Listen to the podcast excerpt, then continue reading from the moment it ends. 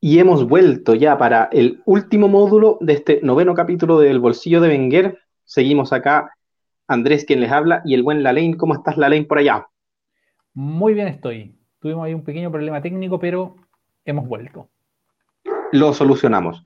Ya, terminó la fase de grupos, ya se han hecho el cuadro de octavos de final completo. Ya analizamos la primera mitad, que son los partidos que se van a jugar el día de mañana mismo y el domingo. Y ahora vamos a analizar los partidos del día lunes y los del día martes. ¿Te parece? Me parece perfecto. Ya, yo te quiero proponer comenzar con el partido que quizás en la previa es el más desigual o el que tiene el ganador más claro, que es el Brasil-Corea del Sur. Claro, o sea, no, sé si ganador más claro, pero al menos el favorito más claro, ¿no es cierto? Y, es, Brasil. Brasil da, la impresión de que en todas sus líneas es más, es más fuerte que Corea. Eh, y, eso, obviamente, después hay que plasmarlo en el, en el marcador. Pero mi sensación es que tendrían que pasar varias cosas raras para que Brasil no ganara esto. Por cosas raras me refiero a una expulsión, un penal como tonto, un, como puede serle una mano, digamos así, en un, en un, tiro desde lejos, una mano mal puesta, un, de un defensa, que significa que un, penal de estos del VAR, eh, cosas así. Sobre todo las expulsiones son cosas que suelen ser muy determinantes como para modificar la, textura de un partido, eh, pero en principio Brasil me parece, me parece claramente favorito por sobre Corea, siendo yo un gran admirador de la selección coreana, como he dicho desde que empezó el Mundial. Sí, otro tema del que hay que tener cuidado, porque a mí esto me marcó mucho, que fue en el partido que ya conversamos de Bélgica con Brasil del Mundial pasado, fue que el marcador se abre con un autogol de mucha mala suerte de Fernandinho. No sé si tú te acuerdas, que era un partido más o menos cerrado. Esto era cuartos de final, era un partido más o menos cerrado, pero al, de hecho al principio del partido eh, hay un córner y un autogol, pero desafortunadísimo de Fernandinho que, cambia completamente todo el partido. Y ahí en adelante Bélgica se, grande, etc. Termina ganando Bélgica esa llave. Entonces, también ojo, ojo con, esas típicas jugadas fortuitas que Corea ha demostrado que sabe utilizar. Corea ha jugado harto el balón parado, tiene buenos cabeceadores y puede armar estos quilombos que se arman en el área. Entonces, si lo llegan a aprovechar o llega a haber una pequeña desatención, quizás Brasil parte con un resultado en contra que se le puede ir complicando. Ahora, lo más probable es que Brasil, pase lo que pase, tenga las herramientas para poder resolver el partido. Tiene muchísima profundidad de plantilla. Y a diferencia de Corea, los jugadores van a llegar un poco más descansados. Nosotros conversamos en el módulo anterior, del capítulo anterior, perdón, de los octavos, que eh, Argentina y Australia iban a tener menos descanso que las otras selecciones. Iban a tener solo dos días de descanso y jugaban de nuevo. De hecho, Scaloni ya en su momento hizo su queja.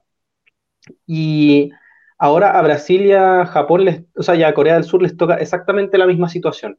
Jugaron hoy día y vuelven a jugar el día lunes, es decir, descansan solo el fin de semana, lo cual es poco tiempo. Y Brasil jugó hoy día con equipo suplente, es decir, van a llegar mucho más descansados. Los coreanos tuvieron que competir los 90 minutos del partido con Portugal para clasificar, así que vienen de un desgaste distinto que puede ser muy significativo. Sí.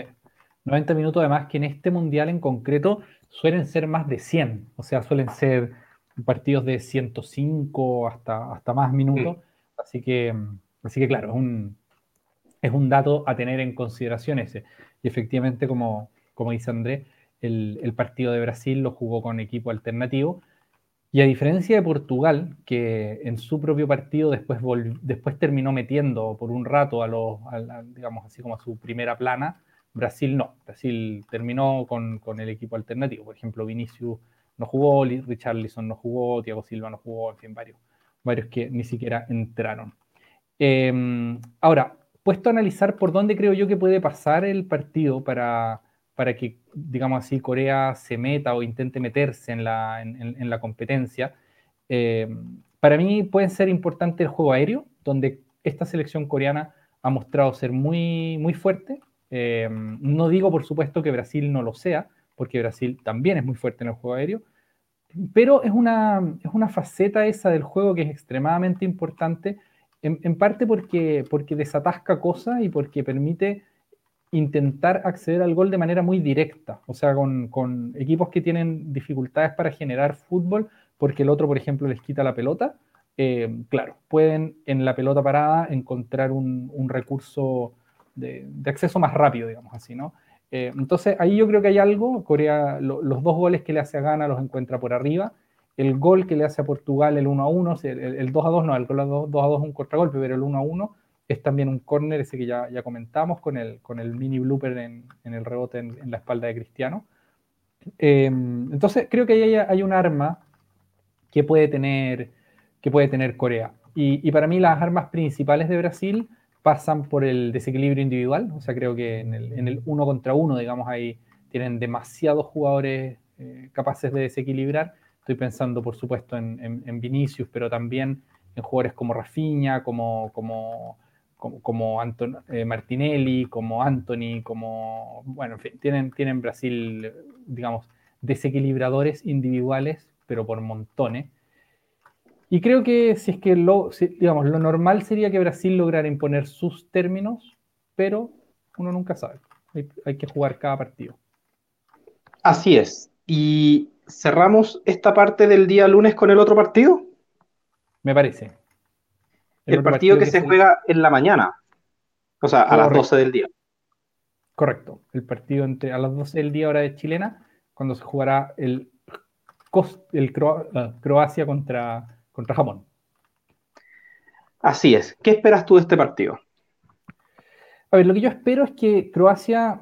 A ver, quiero hacer como una distinción. En términos históricos y nombre por nombre, Croacia debería ser bastante favorita. Eh, estoy pensando en, no sé, Japón no tiene ningún nombre de la talla de Modric o Brozovic o, o, siquiera jugadores como, bueno, Kovacic, ¿no es cierto? Eh, en fin, eh, Japón no tiene ningún nombre que tenga esa relevancia. Ahora bien, por lo que yo he visto en estas fases, creo que es un partido más parejo que eso. O sea, creo que Japón si bien hemos dicho que, o, al menos yo me hago cargo de mis propios dichos, creo que tuvo algo de suerte para meterse acá y que, no, es que haya sido superior a España, es superior a Alemania, pero eh, mostró que tenía mordiente, por así decirlo, mostró que tenía capacidad de, hacer daño y, y, si fue capaz de hacerle daño a selecciones como Alemania y España, creo que esta Croacia, a la que yo vi bastante dubitativa, sobre todo en el partido con Bélgica, dubitativa atrás, no por la defensa, sino que porque no me da tanta confianza el arquero y los laterales también me parece que son mejores en, fase ofensiva que defensiva, al menos Sosa. Em, sí, creo que Japón tiene armas, tiene armas y, Croacia va a tener que va a tener que tomar mucho resguardo, porque, porque en fin, no creo que es un partido de 50-50. Ya. De hecho, yo veo tan 50-50 la, la probabilidad de este partido que siento que podría ser uno de estos partidos que terminan en alargue y penales. Y no sé qué irá a hacer el técnico japonés nuevamente con el equipo porque ya hemos visto que en los tres partidos él saca un poco la maquinaria pesada en el segundo tiempo. Le funcionó bien, le funcionó bien por lo menos contra eh, España y contra Alemania, contra Costa Rica no, pero eso puede considerarse un accidente, porque igual yo sentí que ese partido Japón lo jugó mejor. Ah, pero, pero ahora entramos, ahora entramos en el muere-muere. Es decir, ahora ya, ya un, error en ese segundo tiempo, que en teoría es el, buen tiempo de Japón, te puede dejar afuera. Entonces yo creo que ahora quizás es menos arriesgado para el técnico salir al tiro con Mitoma, con Doan, con Tomiyasu, con los jugadores que tienen este, esta mayor competitividad y, salir a ganarlo quizás desde el principio, para meter presión. Acá ya no es por los puntos, acá da lo mismo la diferencia de goles, acá solamente importa quién, quién gane el partido. Aquí yo te tengo una pregunta. ¿Tú tienes la impresión de que el equipo japonés, o que derechamente el entrenador japonés, ha dejado sus mejores jugadores para el segundo tiempo o que él realmente los ve como revulsivos de su equipo? ¿Tú crees que él está como saliendo con el equipo B de algún modo, así como con un equipo inferior al que tiene en la banca? Yo creo que el equipo japonés, si bien es bien parejo, los jugadores que está metiendo en el segundo tiempo son los que juegan en Europa, los que tienen mayor competitividad. Ahora, obviamente los ve como revulsivos, no considero que él, que él mismo considera su selección de inicio mala, sino que considero que ve los partidos como dos tiempos diferentes, no como un solo partido. Entonces yo entiendo que lo que él hace es plantar un equipo un poco más conservador, un poco más para tratar de aguantar quizás los golpes que le tiren las otras selecciones que en, el caso de su grupo eran bastante superiores, es decir, Alemania y España logran irse ganando esos primeros tiempos y en el segundo tiempo meter estos jugadores que tienen más competencia, que son más rápidos, probablemente como Doan, como Mitoma, como eh, Minamino, como Minamino, el mismo Asano, que son los jugadores que terminan o que han terminado marcando las diferencias en cuanto a los goles. Entonces yo creo que esa es la estrategia que tiene, que tiene en este momento Japón, salir con un equipo, hacer un primer acto y después un segundo acto completamente distinto para que el otro equipo tenga que también reajustarse a lo nuevo que está entrando. Es decir, si tú te vas a un primer tiempo de una manera y ves que el equipo con el que estás jugando cambia completamente, independiente de lo que tú creías que tenías que hacer, tienes que también adaptarte a lo que está haciendo el equipo ahora. Entonces eso le, va a generar una, reacción sí o sí a, Croacia. Y yo creo que ese ha sido el, gran acierto y lo que ayudó a ganar, este, a, ganar los partidos a, España y a Alemania. Me parece súper interesante eso que estás diciendo, porque yo recuerdo eh, algún programa que, yo vi, sobre todo eh, de, un, comentarista, no, no solo de fútbol, sino que de deportes en general, al que yo he mencionado en otra ocasión, que es Pepe Brasil, em, ¿Eh? en que él decía, comparando con la NFL, él decía que a él le parecía que el fútbol todavía era como un poco amateur en la, en la manera en que estaban trabajados los cambios y que no había, no había como un verdadero trabajo del revulsivo. Y lo decía un poco a propósito de lo que, de aquello que hizo, eh, eh, ¿cómo se llama? Carlo Ancelotti con, con Camavinga y con Rodrigo Goes, porque Camavinga y Rodrigo en la, temporada pasada en la Champions no fueron titulares, entraban de refresco y revolucionaban cada partido en que entraban. Entraban los dos juntos, cambiaban la dinámica, la dinámica del fútbol, eh, del equipo, digamos. Y, y, en fin, y él decía que él veía en eso como el germen de una, de una revolución táctica. Ahora, Ancelotti, yo estoy convencido de que no lo hacía porque, porque creyera que estaba guardándose a sus mejores jugadores para el final, sino que lo hacía con la, con la convicción de que estos jugadores sacaban ventaja de las piernas cansadas y que eran más útiles en, situación de, digamos, como de, partido, de partido que se, que se ha alargado. Entonces, los usaba como revulsivos en ese sentido. Ahora bien, eh, si es que alguien va a hacer una revolución táctica tomándose de verdad los partidos de fútbol como dos tiempos separados, no me extrañaría nada que fuera una selección como la de Japón, porque son selecciones esas que, por ejemplo, meten más tecnología, así como al modo de, estos laboratorios en los que, con los que funcionan, por ejemplo, los entrenadores alemanes, como Klopp, como, eh, como Tuchel, como, como el propio Flick, Em, ya, yo creo que algo así también está muy presente en, la manera en que conciben el fútbol selecciones como Japón. Y no extrañaría que tuvieran ahí una especie de innovación táctica, ¿cachai? Y si fuera así, me parecería sumamente interesante, porque, porque claro, cosas como esa efectivamente cambian la... si, tú no estás preparado, digamos, para un salto técnico, por así decirlo, para un salto táctico, eh, puedes perder aunque seas superior en todas las líneas. Así es, y eso es lo que le pasó la cuenta a las otras selecciones con las que jugó Japón. Entonces, yo creo que lo que tiene que hacer Croacia es, por supuesto, salir a ganar con lo que tiene, porque de equipo de peso tiene. Quizás no ha mostrado todo su arsenal en el Mundial, pero lo sigue teniendo. Y estar muy atento con, con los cambios del segundo tiempo. Es decir, si Japón te va a poner esas reglas, un poco las tienes que seguir y saber qué cambios hacer para aguantar el segundo tiempo o para también salir a ganarlo como, como quizás lo estabas haciendo en el primero. Entonces, me, va a gustar mucho, yo ya lo veo, que voy a disfrutar mucho el tema cambios en ese, en ese partido. Sí, interesante, ¿no? Muy, muy, bonita, muy bonito el apunte que estás haciendo para, para ver el partido como fijándose en cosas en las que uno usualmente no repara. Sí, me parece muy interesante. Así es, y, pasamos entonces a los partidos del martes. Vamos a los partidos del martes. Ya pues, ya pues, déjame presentarte los partidos del martes que van a ser Marruecos, España, ese es el partido de las 12, y Portugal con Suiza, el partido de, las 4 de la tarde, hora, hora chilena. ¿Con cuál quieres partir? Vamos primero con España. Vamos primero con España, es un partido del cual ya, ya he hecho algunas observaciones en el módulo anterior, cuando hablaba como de, los emparejamientos. Eh, y ahora quiero, quiero ponerle como un poco más de contenido sustantivo, aunque no tanto más. Solo quiero decir lo siguiente, España es una selección, a mi entender, que tiene un gran atributo eh, a su favor y que es la prolongación larguísima en el tiempo de un modo de hacer rotar la pelota, de, generar así como esta circulación rápida que genera muchos espacios cuando los equipos le salen a presionar en bloque alto.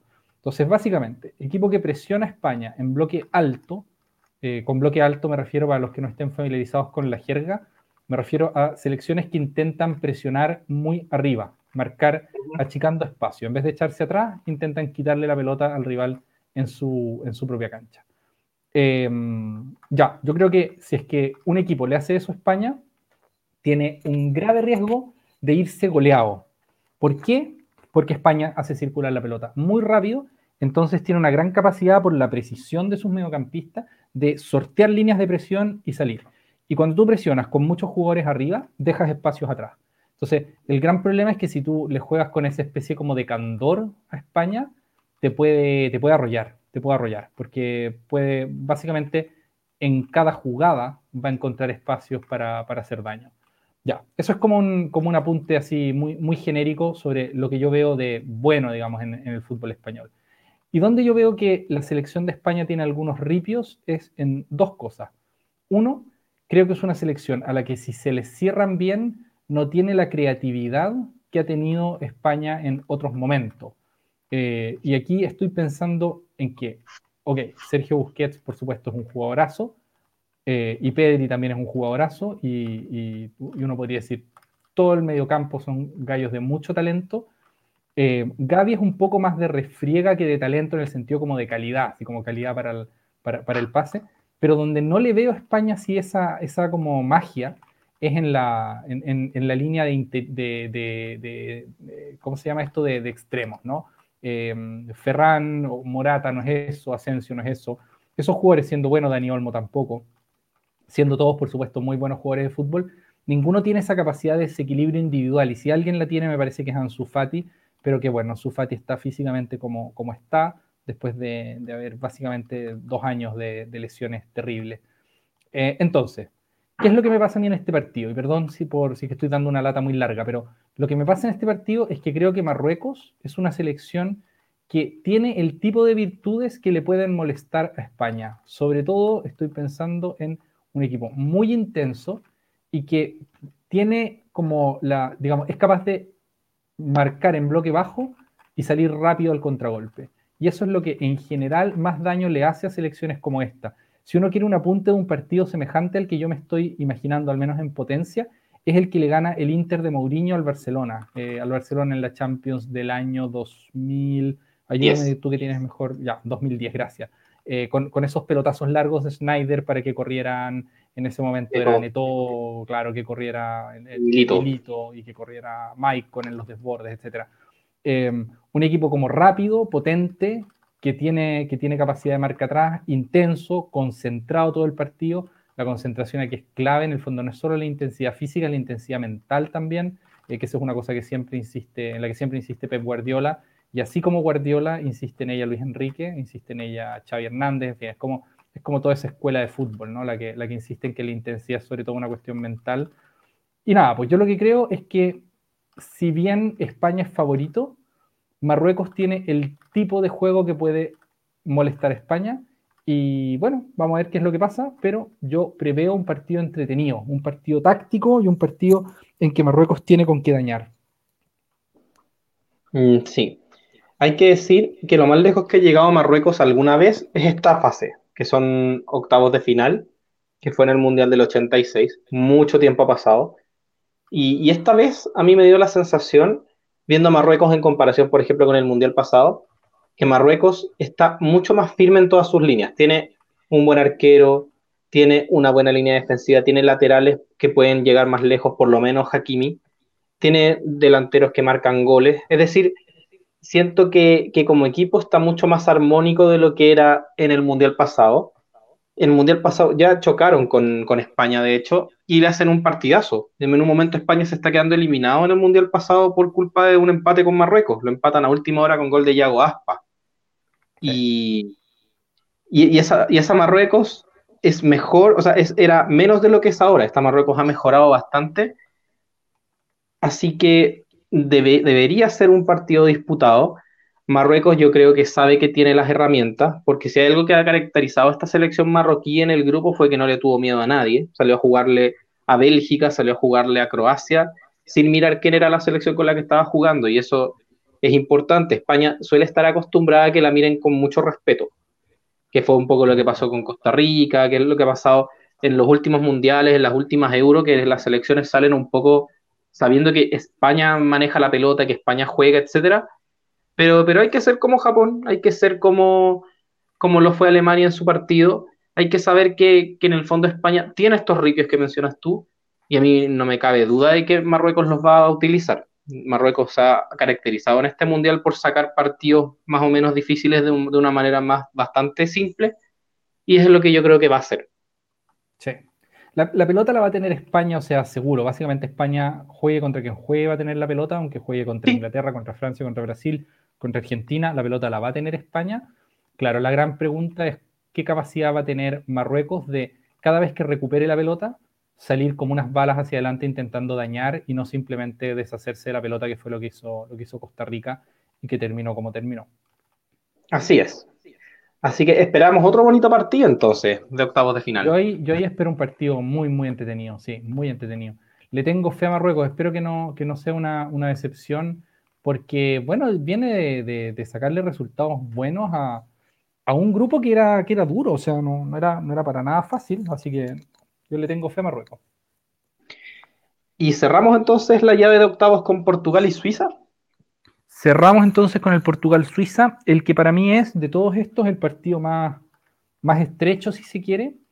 Em, creo que es más estrecho incluso que el Japón-Croacia no por, no por las probabilidades de, clasificación, que ese lo veo más 50-50, sino que por el, por el nivel de, de, los equipos. Acá veo más favorito, quiero decir, a, Portugal, digamos. Portugal me parece que es más favorito que Croacia, eh, dicho así, para, clasificar. Pero por el nivel de los, equipos, creo que este es el más, reñido. Eh, y lo que veo es que, o sea, el, motivo para mí es que Suiza me parece una selección muy seria, muy competitiva y que le puede amargar una, llave a cualquier equipo absolutamente. O sea, puede eliminar a, al que le toque. Si, le toca, a Francia, también le pueden amargar, la, llave a Francia.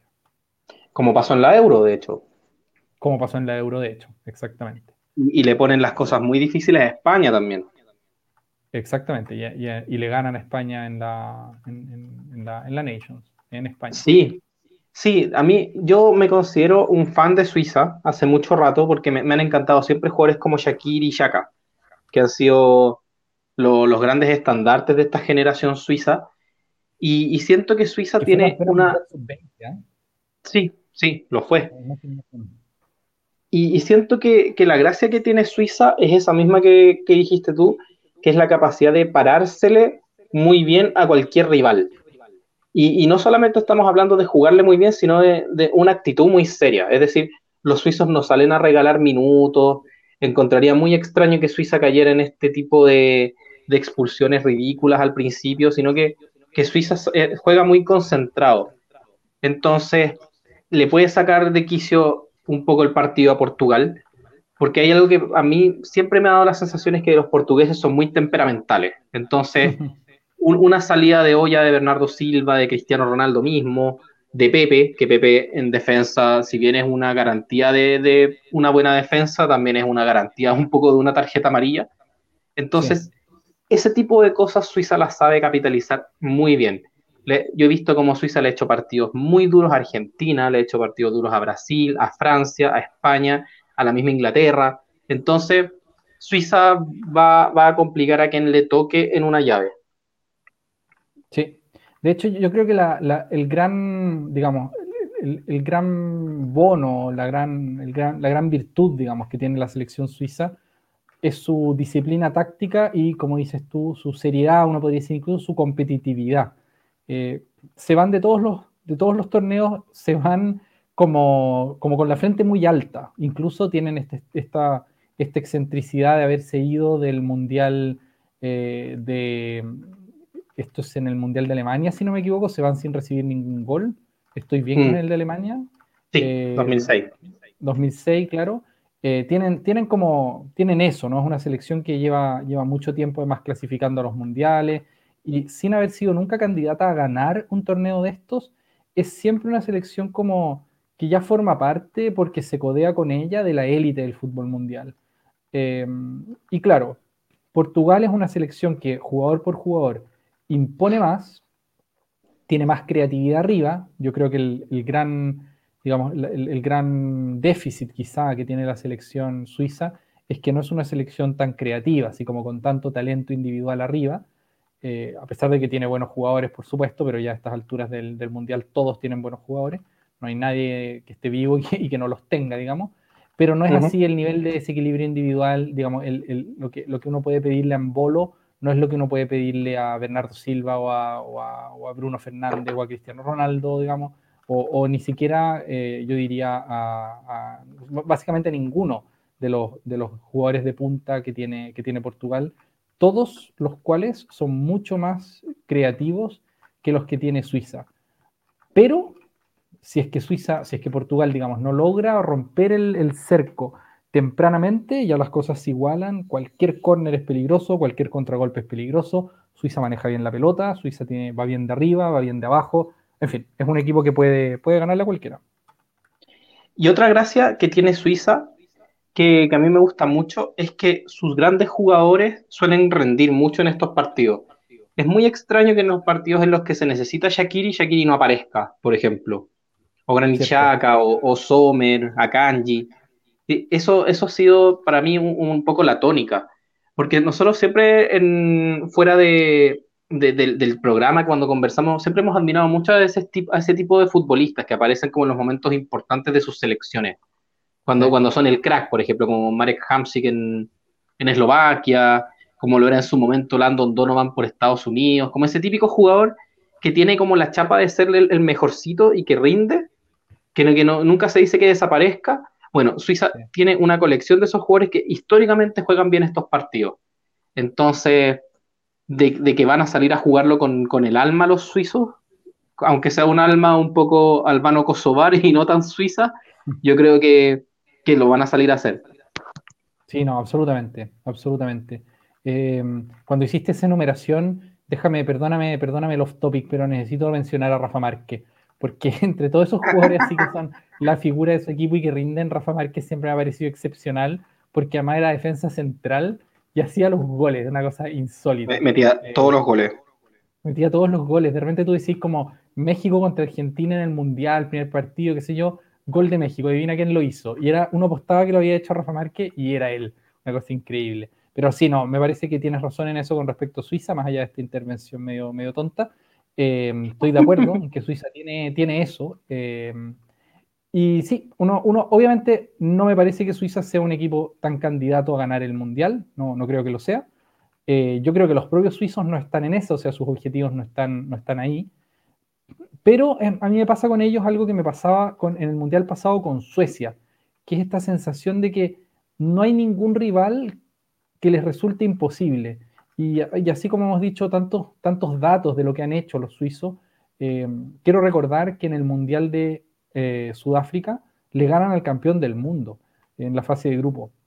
Y le ganan el primer partido, o sea, España intentando todo para, ganarle, y Suiza se queda con ese partido. Entonces, tienen, tienen eso, tienen esta, esta capacidad de ganar partidos básicamente a cualquier rival, y eso, eso es siempre algo muy, muy valioso, un equipo que, que compite siempre bien. Así es.